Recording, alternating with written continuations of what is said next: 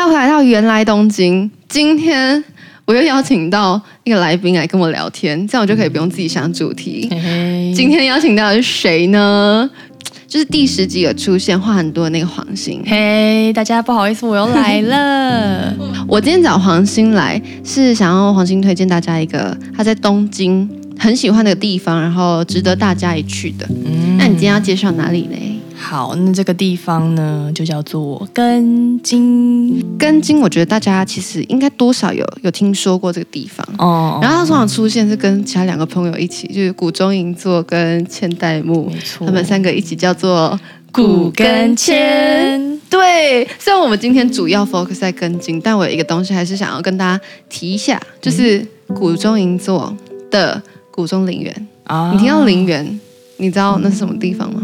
应该就是呃墓地吧，对，就是就是博阿婆，博博阿婆，嗯，他是怎么讲？嗯、总 总之，它就是一个墓地，嗯、但它同时是一个赏花知名景点。啊、我一直觉得这件事情很奇妙，就是你会想要在墓地赏花吗？嗯嗯，就是可能会有点小小的奇怪的感觉。对，而且大家是会在那里拍照。我我自己是觉得，嗯，这个我我暂时还没有跨过心中那一关。所以我虽然去过古中银座不少次，但我从来没有踏进去过。但那里真的是一个知名景点。嗯，从知道古中陵园之后，我就有注意到一件事情，就你在东京的街道上走，我不知道日本其他地方是怎样，那你可能走一走，认真的是那种住宅区啊，或者什么，就是一般的地方，嗯，不偏僻哦，你旁边可能就是一个。墓墓园哦，或是灵骨塔，哎，你有注意过吗？我好像、嗯、好像没有没有特别注意到这件事情，还是因为他们太真的太平常太普通了，有可能你就走过去，我对我就没有发现。我举一个、哦、一个很知名，呃，我我不是很确定他有没有很知名，嗯、但你有没有去过东京铁塔？嗯，有。然后你有从东京铁塔往下看过吗？哎，等下等下，我你是不是想起来了？我想，因为它很大一片。对对对对对，我想起来了。哇，等一下，是不是因为那时候我跟我朋友去，就是去，嗯、我们就去展望台，嗯，然后就是晚上，因为我们有从下午一路待到晚上，但晚上就是底下应该陆陆续续都开始点灯，但就是有一块就是黑黑的，对，它就是黑黑的，然后我们就查一下，发现对，是好像是墓墓园还是墓地那种，反正就是有一片，对，就是很很密集的市区，哎。很扯吧？我跟你讲，另一个我更惊吓，因为这毕竟是由上往下看，有一点距离嘛。对对对。然后你可能这样看，就是哇，怎么会这种事？嗯。另一个让我觉得超毛，就有一次我从早稻田你要走到车站的路上，就经过就哦哦，就在旁边，哇，就真的是在那种街街上哎，它旁边可能隔个可能什么三十公尺，就是一间这间吃饭的店，然后旁边就是。我觉得超级特别的这件事情，你知道特别吗？就是台湾好像不太会有这种事，就是台湾的，我印象中像这样的地方，它都会比较偏僻，要开一个车啊什么的，就是不会在不会在比如说大安区哦，还是他们哎，这样是因为地狭人稠吗？就是不知道，可能就是风俗民情不太一样吧。我后来去查，好像是因为以前日本人如果要做就是。过世之后的法事什么的，这这种仪式的时候，他们会需要和尚，然后和尚通常都在寺庙里面嘛，然后他们就会就近想说，就是也在寺庙的旁边，然后有墓碑啊什么什么，所以就会形成这样的一个事情，就是。他们离住宅很近啊，因为寺庙那些可能就是也就就盖在住宅，对，就是可能住宅区附近就一个寺，一个庙这样。学到一课哎，所以其实我也不知道我讲的是不是对，这就是我好像查到的东西。好，如果有知道详情的，欢迎来信到芫来东京，告诉我更多知识。好，就偶尔我觉得就是想到这种东西，就觉得哎很酷，就是有点文化差异的感觉。我们现在差不多可以回来到那个。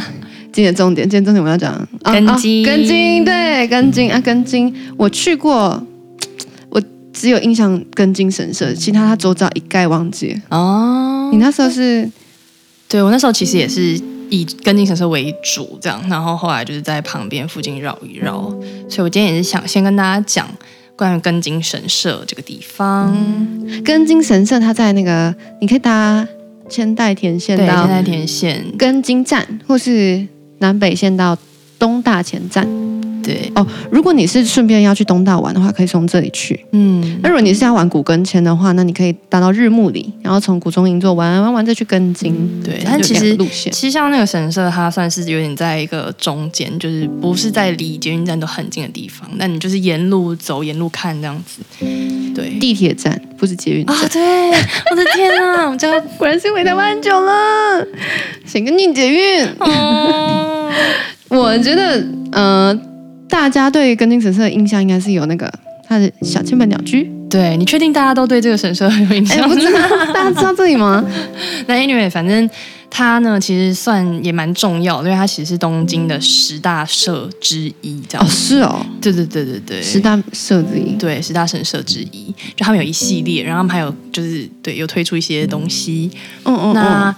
就刚刚讲原先讲到的那个千本鸟居，其实就是因为它除了根津神社的本殿之外，它还里面还有一座叫做乙女道和神社。嗯，对，所以才是因为讲到道和，大家可能比较会联想到就是你知道京都，京都那个道和，对，福建道和神社，嗯，他在这边一样，他们是供奉就是一样的那个道和神，样设立了迷你版的千本鸟就，真的小小很可爱，真的很迷你，对对对。但就是如果你短时间内没有办法到达京都的话，你就可以到这边先过过干瘾。对，其实还是可以拍拍那种啊千本鸟居的感觉的照片。去的时候就有蛮多外国人就是在那边拍的很开心，这样。嗯，我觉得。是也算也算，就是蛮美的，对，可以。嗯，我之前我之前去根津神社的时候，好像刚好那里有祭典啊，他就有摆一些摊贩啊，其实就是大家有印象那种，就是卖一些什么章鱼烧啊，或、嗯、是鸡蛋糕那种啊，就很贵。嗯，所以我那时候什么都没有吃，就走了，就是这么无聊的。嗯，我觉得其实它还有另外一个我想推荐值得一看的地方是，我觉得其实根津神社它整个。那叫什么境内？对，神社的那个境也蛮大的。对，就是刚刚讲它，它除了那个本殿之外，然后乙女道它其实是建在一个比较有点高的高台上面。嗯，对。那你其实，在那边可以俯瞰到这个神社比较酷的一个地方，它就是一个庭园式的。那个神社境内底下还有一些小桥流水，然后里面还养就是一些可能什么锦鲤之类的这些。哦，好像有点忘记嘞。它其实是有这这一套的，嗯，对。然后你就在上面就会这样看，就觉得哦，好惬意哦。等一下，我我真的我真的猜我那天一定心烦意乱，因为我认真的没有这些印象。你就真的只记得那个千本鸟居这样？我我印象中好像就这样子拍拍，然后就走了。没有，它其实还蛮漂亮，可以去走走。嗯，我自己觉得啊，我想要推荐的是大家在。在秋季的时候，嗯、你们可以去那边赏银杏，因为它在那个境内有种颇大棵的银杏树。银杏，嗯，很臭，你有闻你有闻过吧？你看到你应该有闻到、啊我。我知道，我知道银杏很臭，但是我发现我在日本就是去去追的那几次，就是赏银杏的，嗯，我好像。没有什么觉得他们很臭，真假？我不知道是不是因为就是最主要臭的可能是那个银杏果，对对，然后被踩烂的话就会很臭。但就是我好像都就是看到一些落叶啊什么这样很漂亮。你有去过？你有去过呃昭和纪念公园吗？啊，那我想去，但是我没有去。我想昭和纪念公园就是它也是赏银杏赏枫很知名的地方。嗯啊，那里你一进去门口前面就两大排银杏树，那个真的很像大便。超级臭的，真的很臭。还有一个地方很多银杏，嗯，早稻田大学啊，你也像大便，真的很臭。哎、欸，可是好，那那既然要讲银杏的话，我就是说，你们一大家一定还要去东大东京大学，东大也有很多银杏，就是很多，而且那边真的很赞。就是其实它在校园里面有很多个地方都有种银杏树，但是最最最经典的就是一定还是他们正门。进去有两大排又高又大的银杏树，对，然后那个直通就是你如果站在门口这样望过去，就直通他们的那一栋最经典的安田讲堂，就是非常好看。为什么我觉得听起来有一点很像椰林大道，然后直通那个图书馆，啊、像吗？好像有一点这种 feel 哎、欸。我我第一次去东大的时候，我也觉得天哪，这是这就是台大吧？因为他们是帝国大学系的建筑啊。嗯嗯嗯这这这是台大、我怎么来到台大了？就是就是那个很蛮壮观的，所以他们还有嗯，就是他们旁边还有一棵，就是长得非常茂盛，然后开的就是很丰满的一棵银杏树，哇，伫立在那边，就是我觉得蛮多看点的。嗯、对，所以好，这边就是推荐大家，你们如果呢又想要拜访根津神社，又想要去东大的话，就推荐你们在秋季走一个一条龙的路线，对，对就可以去赏银杏。对，你就是在东大看完之后，就从这边就是可以步行到根津。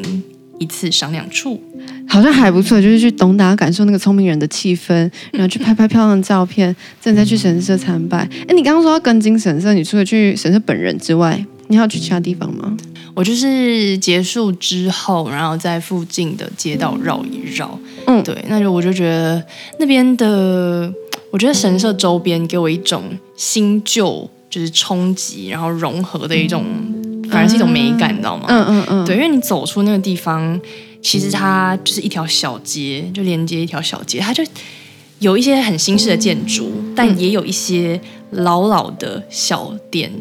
我去到古根街也是因为我觉得哦那里很怀旧，所以想要去。嗯，那你那里有什么比较推荐的店吗？嗯啊，有一家就是在根津神社的大门表参道出去左转的一家小小的。糖果店，我完全没有注意到，没有印象。我那天真的是直接空白哦。嗯，就其实大家，我我讲糖果店，大家可能就是想说嗯什么东西，但嗯，我之所以想要推荐它，是因为它真的给我一种就是哇，好怀旧，好像回到小时候。它就有点像台湾的干妈店的那种感觉。有，我之前介绍清澄白河的时候也有。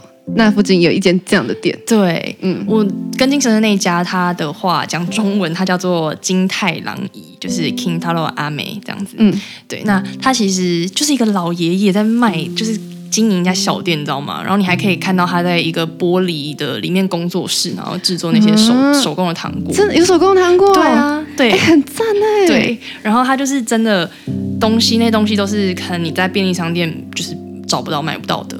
我觉得这好像比我介绍那个值得去，真的很赞。对，大家可以就是走走完根津就去那边看一下，嗯，因为他就是卖那些就就是日本老式那种小朋友该吃的糖果，然后你他不止糖果是老式，他就是可能连呃商品名，然后价钱标都是爷爷自己就是手写手写，你不觉得很有 feel 吗？有有很有 feel，大家好像真的是可以去一次，因为因为我觉得。这真的是蛮特别的，就像我上次介绍那个青城白河的干妈店嘛，嗯、他也是老公公老婆婆经营的，就这种店好像就是要配老公公和老婆婆。对，然后他卖的东西就是一些便利店买得到。的，真的假的？零食，比较怀旧一点的，比如说像那什么玉玉米浓汤，那个那个叫什么？玉米浓汤饼干。哦，对啊，但那个其实便利商店也真的有，只是他就是会拆开卖啊，一个卖十块日币，就是觉得啊好怀念哦，就是小朋友可以买的零食这样。对，嗯。我觉得大家可以去看那家糖果店啊，嗯、就是感受一下，就说哦，当道地的日本人，他们可能小时候都会吃哪些糖果。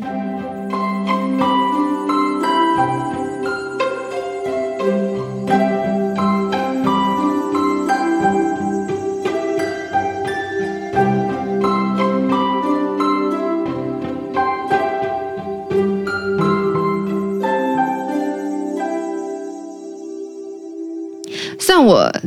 去到根津神社的那个记忆有点空白，嗯、但我还记得我某一次去到古根前的时候，呃，去了一间很对我来说意义蛮特别的店。嗯，那时候是我去法政大学的时候，对，然后那时候其实我是从古中银座，那时候是我在念法政大学的时候，然后那一天下课，我记得我那时候，因为我那一阵子我跟你讲，就是刚去到东京，好像两个月吧，就有点厌日厌日的，就觉得。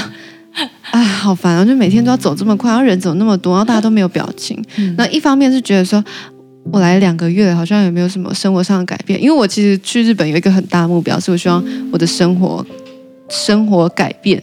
因为我觉得我一直都在没有很扎实的过日子，每天就是这样子混过去。天，我在讲很正经严肃的东西，好想跟你紧张，是不是？你是有这样的感觉？我那时候去日本之前就觉得不行，我去日本之后我就要改变了，我要变得就是。人生的态度再积极一点，再、嗯、对自己在做的事情更有感知一点。嗯，然后过了两个月之后，发现我完全没变。然后那天就很很垂头丧气的想说，嗯、我去一趟古中银座好了，应该可以得到救赎。嗯，然后下课之后就这样子从古中银座这样晃晃晃，你知道吗？银古中银座那一条街其实很多东西可以逛，我真的是心不在焉的把它走过去，因为我那天就在懊恼嘛。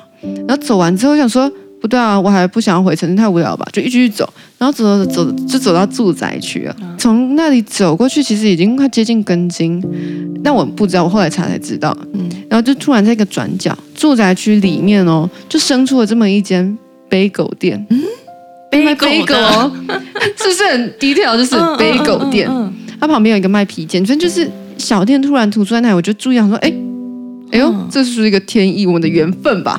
我就站在他的。门口对面的一个街角转角，做什么事情呢？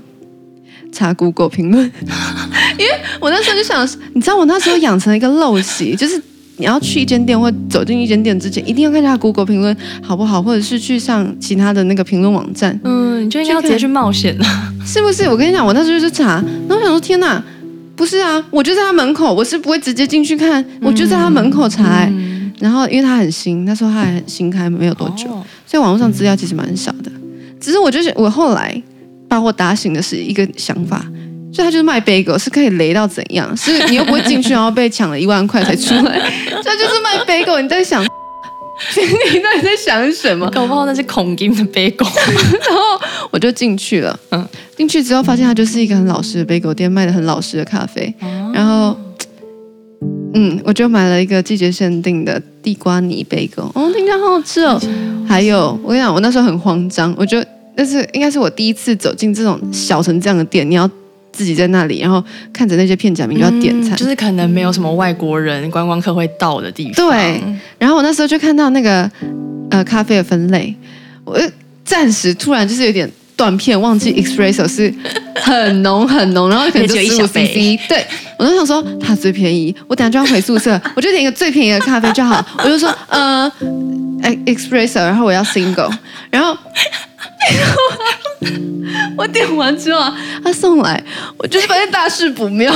我那天喝超饱，因为我配了大概五杯水才把那个 espresso 喝完，超荒谬啊！那是我人生第一次，好笑 浓缩。这个很好笑，好，好像是结束了。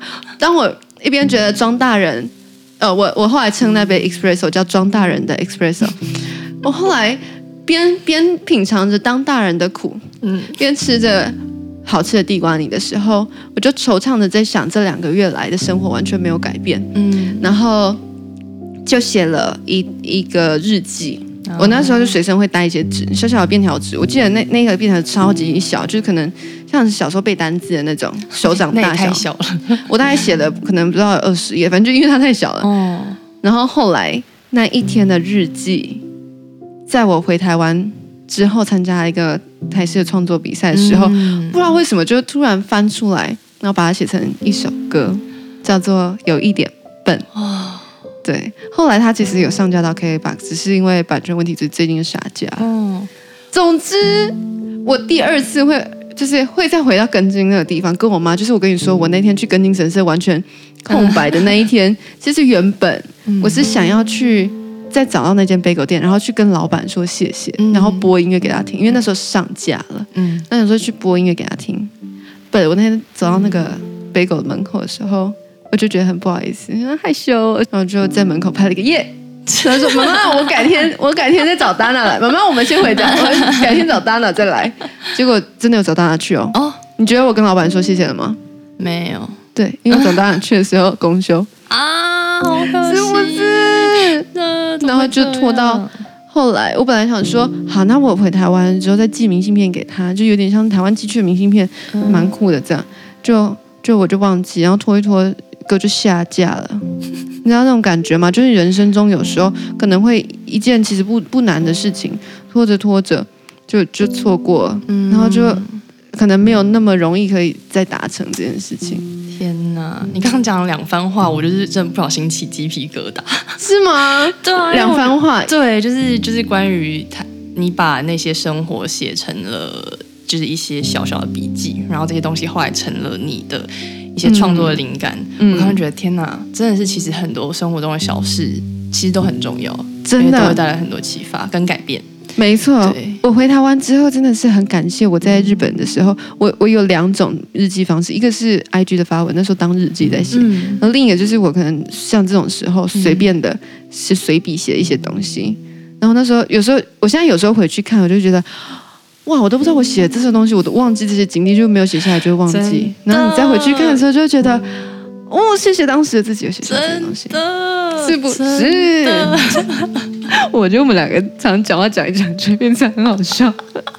嗯，因为我觉得其实这样听起来，其实你很认真在生活啊，在东京。真的吗？对啊，我当下，我当下觉得自己其实蛮浑浑噩噩的。但我现在回去看，其实相较于那时候的生活态度，其实我现在是没有那么积极的。嗯、就是那时候其实是已经是我人生中我觉得最，嗯，那个叫什么？有在有在转动的时候，啊、你知道那种转动的感觉吗？就是我懂，我懂，我懂。我现在就是停滞中，有没有？现在就是 风为什么不吹？跟夏天的风一样，就是风为什么不来？我转不动。当然，我们这个 podcast 突然变成心灵鸡汤、毒鸡汤。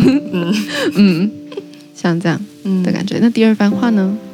第二番就是你刚刚最后讲的、啊，就是有一些事情你可能一直觉得哦，好像反正在下一次也有机会，下一次也有机会，但是殊不知就就就没了，等着等着就过了。真的，就是我我觉得，虽然这件事情看起来好像不是太严重，因为我只是想要道谢，嗯、我就算不道谢，其实对对人生可能不会影响太大，但但其实我觉得真是有意义的，搞搞不好也会带给老板一些就是。鼓励什么？因为他这是一间小店，一个年轻老板开的一间小店，嗯、就是他可以开几年，你也不知道。然后，总之我那时候就觉得，我那时候就觉得有，我一定就是一直抱着这种啊有没有道谢都没有差的心情，然后就这样拖着拖着就结束了。那我现在就很懊悔说，哦，早知道如果在那歌还在的时候就跟他道谢，然后可以可以给他听的话。日子一定也是一个很奇特、很美妙的经验，真的。你看，你就是惦记到现在，是我现在还是耿耿于怀。哎，好，哎，今天我们跟大家聊了很多，一开始就是讲根津神社，然后还讲一下日本那个墓地啊，会在那个街道上，然后后来跟他分享东大可以赏银杏，然后长得非常像台大，然后最后跟大家分享了一点。就是生活小插曲，就原来东京的主旨就是这样，就是讲一些旅游，然后讲一些我当时发生的一些心境小故事。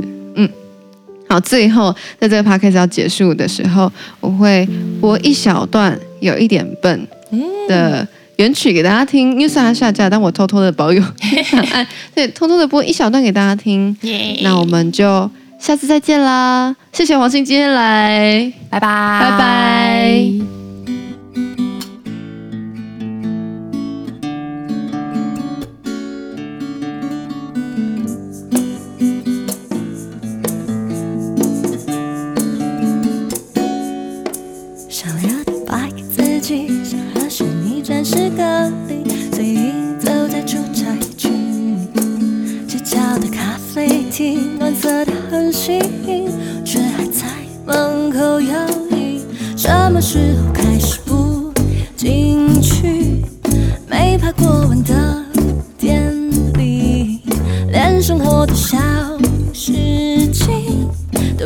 我